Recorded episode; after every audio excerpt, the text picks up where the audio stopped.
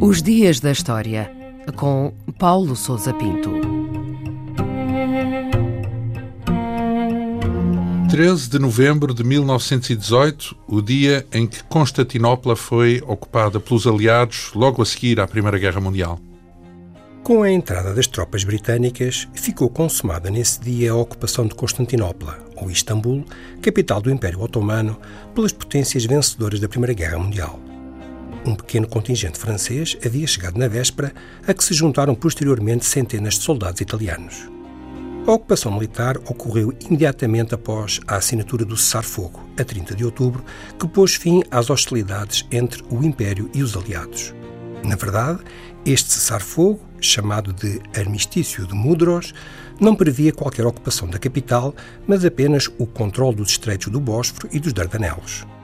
Parece igualmente que o representante britânico terá assegurado aos otomanos que os aliados não tinham qualquer intenção de ocupar Constantinopla ou de interferir na política do Império. Não obstante, a cidade foi dividida em zonas de ocupação e colocada sob administração militar.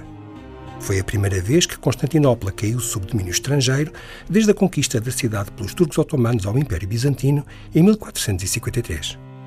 E quais foram as condições uh, dessa ocupação e como é que se chegou também ao armistício? O armistício entre o Império Otomano e as potências aliadas na Primeira Guerra Mundial foi assinado a bordo de um navio britânico ancorado no porto grego de Mudros, ao fim de poucos dias de negociações entre o ministro otomano da Marinha e um almirante inglês. Foi o resultado dos desenvolvimentos recentes do conflito que haviam agravado as dificuldades do Império Otomano. Apesar dos sucessos alcançados na frente do Cáucaso, o avanço dos aliados nos Balcãs e a capitulação da Bulgária colocaram o Império numa situação insustentável no final desse verão de 1918.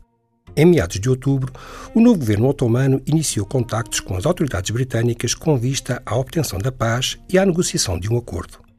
As condições propostas pelos vencedores foram praticamente aceitas sem discussão e incluíam a devolução de quaisquer territórios ocupados durante a guerra, a desmobilização do exército, a retirada das guarnições otomanas nos territórios fora da Anatólia e a aceitação da ocupação dos estreitos do Bósforo e dos Dardanelos pelos aliados.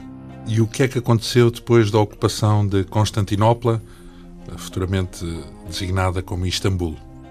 A derrota do Império Otomano na Primeira Guerra precipitou a sua desagregação, acelerada pelos planos franco-britânicos de divisão do Império e de partilha de diversos territórios.